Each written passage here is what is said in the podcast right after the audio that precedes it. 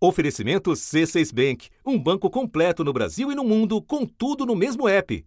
Abra sua conta. A gente quer ajudar a família, quer ajudar dentro de casa, comprar as coisinhas pra gente, a gente acaba não conseguindo um emprego por falta que as empresas estão tá pedindo muita experiência e a gente não tem. Tentar mostrar garra, né? A única coisa que a gente pode mostrar mesmo, que tem vontade de trabalhar, de crescer. Eles eram 4 milhões no segundo trimestre deste ano, segundo o IBGE. Jovens entre 18 e 24 anos, desempregados, muitos com dificuldade de conseguir o primeiro trabalho. São eles o foco de um novo programa anunciado pelo governo federal. Desesperada. Em qualquer lugar, a gente vai entregando onde chamar, a gente vai. Pedem muita experiência. Mas aí como é que você vai ter experiência e você não tem oportunidade? No início da semana, o secretário de Previdência e Trabalho apresentou um conjunto de medidas que visa a geração de empregos. Elas incluem incentivo ao crédito, liberação do trabalho aos domingos, estímulos à contratação de pessoas com deficiência.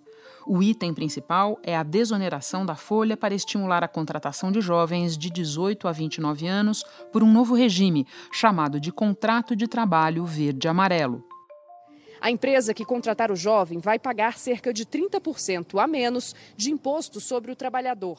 Ficará livre, por exemplo, da contribuição patronal para o INSS. O anúncio vem depois de quase um ano em que o foco da equipe econômica esteve integralmente na reforma da Previdência, promulgada pelo Congresso nesta terça-feira. Agora, a energia se volta para outras medidas de ajuste e também para a geração de empregos, um dos itens mais sensíveis para a avaliação de longo prazo do governo. O governo também quer aquecer a economia, estimulando a oferta de crédito para quem recebe salários mais baixos. 40 bilhões de reais serão concedidos até o fim de 2022. Com esse dinheiro circulando na economia, o governo espera a criação de 450 mil novos empregos. Também propõe regras mais amplas sobre o trabalho aos domingos e feriados. A equipe econômica espera criar 500 mil novas vagas na indústria e no varejo até 2022. Outra medida incentiva a contratação de pessoas com deficiência. A expectativa é beneficiar mais de um milhão de pessoas. Espera-se que sejam criados, no total, 4 milhões de postos de trabalho até 2022. Mas o governo não mirou apenas a criação de empregos para jovens. Algumas medidas têm impacto mais amplo. A equipe econômica inseriu no pacote uma série de alterações em regras trabalhistas no que está sendo visto no Congresso como uma segunda fase da reforma aprovada na gestão Temer. São mudanças na aplicação de multas e no sistema de fiscalização o fim do adicional de 10% da multa rescisória sobre o FGTS e da exigência de registro profissional para várias categorias.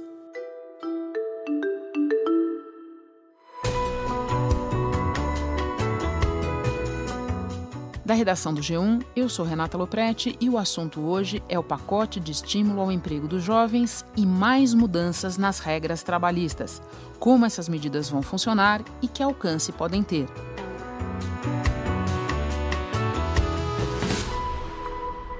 Quinta-feira, 14 de novembro.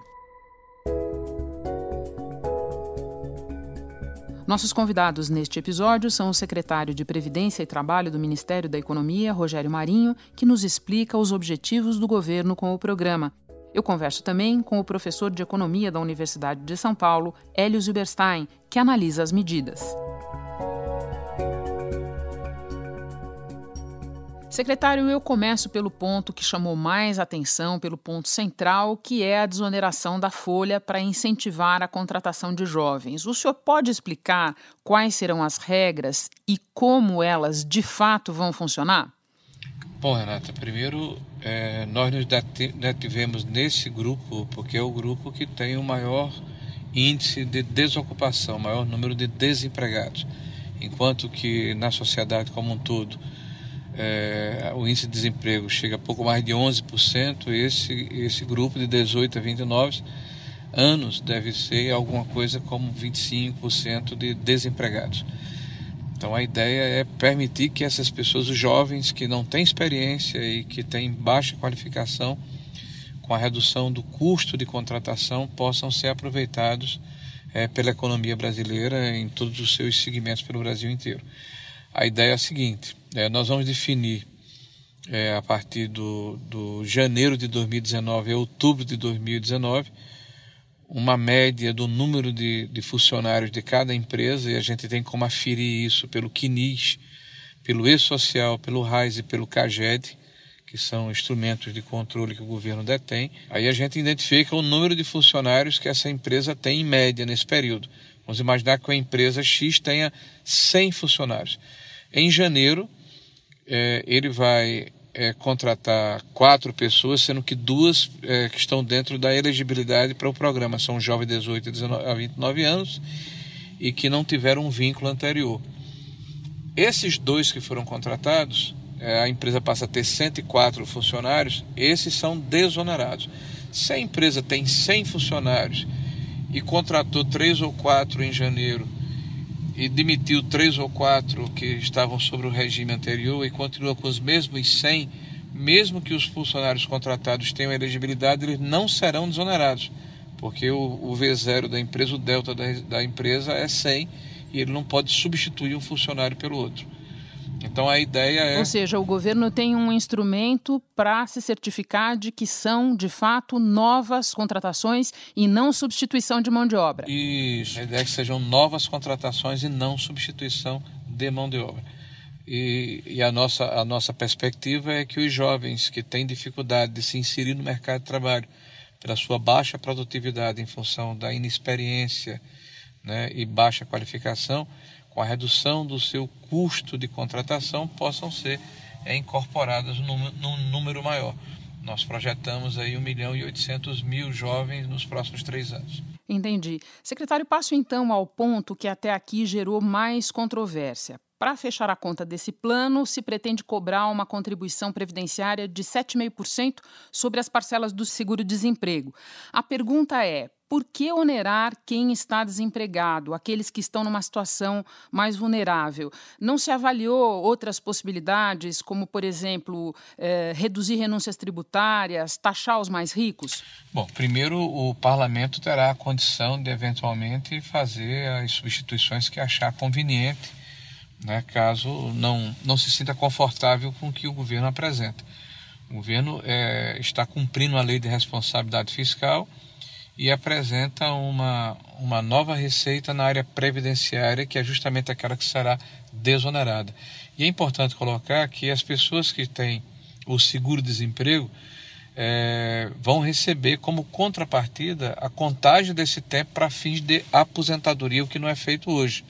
Como o sistema de previdência pressupõe a contribuição, nós estamos fazendo, na verdade, uma inclusão previdenciária e, e, veja, Renata, o governo tem sido alvo de várias ações judiciais de pessoas que recebem o seguro-desemprego e que ingressam no judiciário pedindo que o tempo seja contado para fins é, previdenciários. Então a gente resolve é, os dois problemas. Ao mesmo tempo que a gente concede a questão do tempo para fim de previdência, para fim de aposentadoria, a gente passa a cobrar uma contribuição, como é o princípio é, do nosso sistema previdenciário pela alíquota mínima. Agora, estou entendendo pela sua explicação que, da mesma forma como a gente já ouve no Congresso é, a intenção de mexer nesse ponto, o governo está aberto à possibilidade de que se mexa nessa questão de é, cobrar a contribuição previdenciária do seguro-desemprego. Procede? Olha, o governo apresentou uma proposta, né? e é evidente, ele entende que o, o Congresso é soberano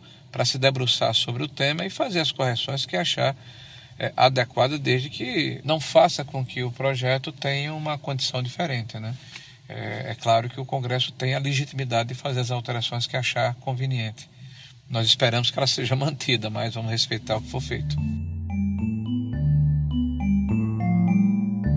Passando a outro ponto, então, quais são as regras para concessão de microcrédito e como o governo pretende facilitar isso? Olha, Renata, eu acho que esse é, sem dúvida nenhuma, o ponto de maior impacto na, na medida provisória. Porque o que nós estamos propondo é que o microcrédito ele possa ser disponibilizado para um conjunto enorme de brasileiros que estão desbancarizados. São pessoas que estão fora do radar das instituições financeiras, na sua grande maioria. Nós somos um país que tem mais de 50 milhões de brasileiros que estão abaixo da linha da pobreza, que recebem por mês, ou que ganham por mês, um quarto de salário mínimo de renda per capita. Em 2018, 13 milhões e meio de brasileiros estavam vivendo na extrema pobreza com uma renda mensal de até 145 reais.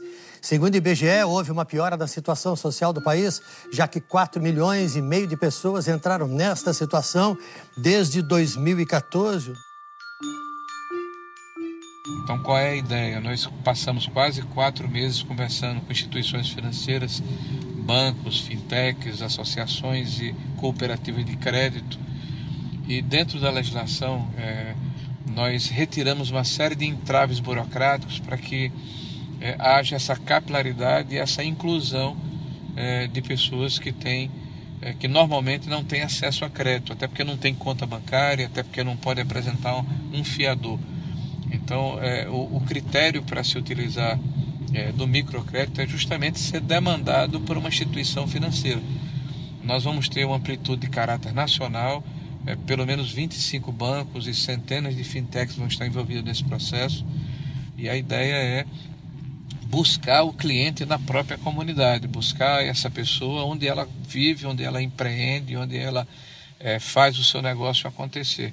Né? Então, o critério é você querer empreender, o critério é você querer melhorar de vida. Secretário, uma última pergunta. Nesse pacote foram incluídas várias medidas que não são propriamente de de estímulo à geração de emprego e sim de alteração nas regras trabalhistas, como, por exemplo, a permissão para trabalho aos domingos, que já havia sido rejeitada pelo Congresso numa outra oportunidade. Então, muitos dizem que, na verdade, se trata de uma mini reforma trabalhista algo oculta pelas medidas de estímulo ao emprego. Como é que o senhor responde a essa crítica? Bom, primeiro essa questão específica gera emprego sim. Nas nossas notas técnicas que estão dentro do projeto, nós estimamos aí 500 mil novos empregos nos próximos três anos. E nós não estimamos de forma aleatória. Nós tivemos o cuidado de consultar uma série de entidades empresariais, então todas elas é, dentro do projeto que foi apresentado, onde é, se identifica quais são as áreas que irão gerar esses empregos, de que forma eles vão acontecer. Então tem tudo a ver com o mérito do processo. Agora, uma série de ações de simplificação, de desburocratização, é, de melhoria de ambiente de negócios, que ao fim e ao cabo possibilitam justamente o que nós queremos, criar um ambiente é, mais confortável, mais acolhedor para quem empreende e para quem é, para quem quer se empregar ou quem quer ter oportunidade de empreender. Porque o mercado de trabalho não é apenas um emprego formal, é também aquele que busca empreender, busca edificar, busca é, ter uma oportunidade fazendo uma atividade que necessariamente não tem relação com a carteira assinada. Secretário, muito obrigada pelas informações, pela disposição em conversar com o assunto. Bom trabalho para o senhor aí. Ah, obrigado a vocês e boa sorte para a gente. Um abraço grande. Hora de conversar com o professor Hélio Zuberstein. Professor, esse programa lançado agora pelo governo Bolsonaro tem precedentes. Governos, no passado recente, tentaram estimular as contratações com medidas semelhantes, com desoneração em folha. O programa Primeiro Emprego pretende assegurar, no primeiro ano, quase 200 mil empregos para jovens entre 16 e 24 anos com ensino médio incompleto. As empresas vão receber incentivos para contratar jovens. A desoneração da folha ela foi importantíssima e continua sendo. Se ela não fosse importante, nós tínhamos eliminado e simplesmente abandonado. Nessas ocasiões, e eu me refiro especificamente a programas do governo Lula e do governo Dilma, o resultado esperado foi obtido? Não, não foi obtido. É porque os pro, o programa, principalmente do governo Dilma, era um programa mal, mal desenhado, era um programa é, que escolhia setores, desonerava setores, mas não setores apenas, ele desonerava pro, produtos dentro de algumas atividades dentro dos setores. Era uma coisa complicadíssima operacionalmente. E não foi um, uma desoneração geral. O correto, e esse, esse programa de hoje está nessa direção correta, é que ela, a desoneração vale para todos os setores, ela é feita para todos os setores. E se, se existe alguma coisa de mérito nesse programa, é que ele tem um foco uh, muito, muito específico, que são os jovens. E por que, que isso é bom? Porque o jovem é a parcela da nossa população que é mais vulnerável ao desemprego. O jovem naturalmente tem uma dificuldade para encontrar emprego, mesmo quando a economia vai bem. A busca por trabalho em meio à crise tem sido um desafio para o jovem brasileiro. O número de desempregados com menos de 24 anos quase dobrou nos últimos três anos. Pouco emprego, muita gente para pouca vaga. Experiência eu não tenho, mas tem muita vontade, força de vontade de aprender. Porque ele não tem experiência, ele não se conhece, ele não fica muito tempo no, no, nos primeiros empregos, ele está começando a vida profissional. Então as empresas tendem a evitar o jovem, não é? E ainda mais na recessão, ele é vítima ah, por atacado do desemprego. Né? As taxas de desemprego dos jovens são enormes, são duas, três vezes maiores do que a taxa de desemprego da população em geral.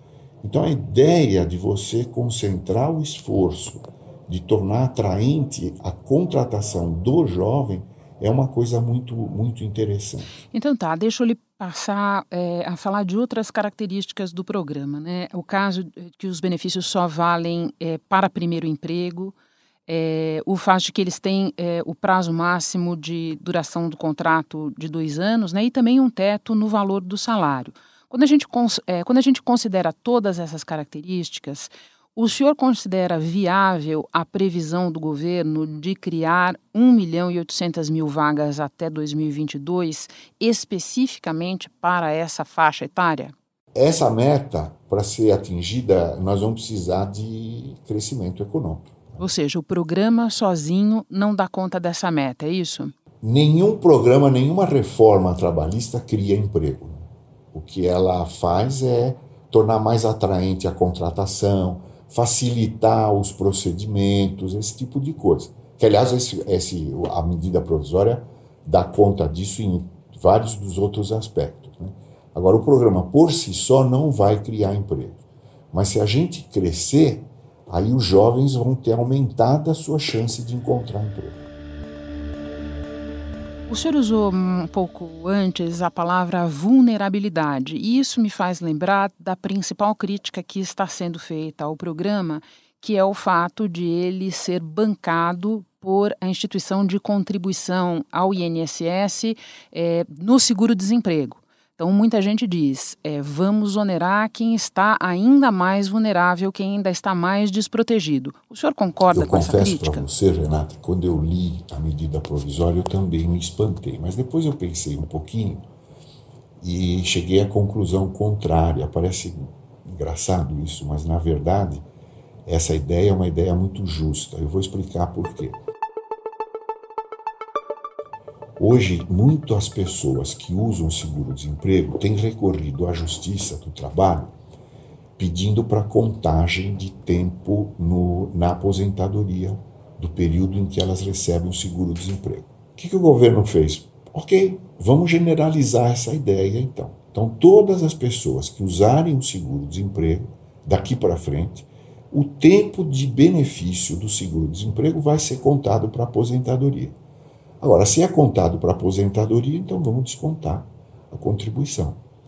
Não tem nada de injusto nisso. Então, me pareceu uma coisa muito lógica. E tem um outro fator, mais do lado macroeconômico. Né? Você tem o problema do teto do gasto. O governo não pode é, bater no teto do gasto. Quando ele descontar o, o, a, a alíquota de contribuição da Previdência do seguro-desemprego, ele está abatendo um pouco do gasto dele. E, portanto, está deixando lugar para que haja gasto em outros programas. Então, tem essa externalidade macroeconômica que vai se conseguir com isso também. Então, aquela coisa que parecia odiosa quando você faz uma primeira leitura acaba tendo sentido tanto no microeconômico como no macroeconômico. Um outro ponto que eu gostaria de apresentar ao senhor. Muitos dizem, é, apontam que, na verdade, o que se está fazendo é conceder subsídios. E subsídios, no passado recente, é, provocaram estragos grandes e o próprio governo Bolsonaro, algo como uma semana antes de, de lançar esse plano, havia anunciado a disposição de fazer uma redução drástica de subsídios. O senhor vê um paradoxo aí? Não, de jeito nenhum. Porque esse subsídio é para a população vulnerável. Ah, qualquer, se o governo fosse atender essa população, ele teria algum gasto também. Não é? é? o que se condena no subsídio é você subsidiar atividades que não precisam de subsídio. Né? Que, por que, que a gente vai escolher alguma atividade para que ela seja subsidiada? Como o governo Lula e o governo Dilma cansaram de fazer aquela história dos eleitos, as, as empresas eleitas para serem de, de porte mundial, ou subsidiar a Zona Franca de Manaus, ou subsidiar o que qualquer continua a ser atividade. feito. E continua a ser feito. Agora, você beneficiar o jovem que tem dificuldade de encontrar o primeiro emprego e chamar isso de subsídio, eu acho que é um pouquinho de exagero. Entendi. E um último ponto, o senhor lembrava há pouco que reforma trabalhista por si só não cria empregos, não ataca o problema do desemprego. O governo anunciou um pacote de medidas, algumas delas são de fato voltadas para a geração de empregos, mas muitos passam a enxergar, a olhar o pacote no detalhe, medidas de reforma trabalhista embutidas aí. É como se o governo estivesse tentando fazer uma mini reforma trabalhista junto com esse pacote eh, de estímulo ao emprego dos jovens, incluindo eh, até mesmo algumas medidas que já foram rejeitadas pelo Congresso. O senhor vê esse caráter no programa? É uma mini reforma trabalhista. Aliás, não tão mini assim, né, Renata? Porque tem É várias. nem mini, medidas. é isso? É, ela é, ela é uma, uma reforma de, de algum porte, né? É uma reforma trabalhista 2.0 depois da do Temer, é isso? É, acho que esse seria um bom nome. Mas são todas medidas, Renata, que têm a sua justificativa. Professor, muito obrigada pelas explicações. Bom trabalho para o senhor aí. Muito obrigado para você também. Um abraço. Eu fico por aqui. Até o próximo assunto.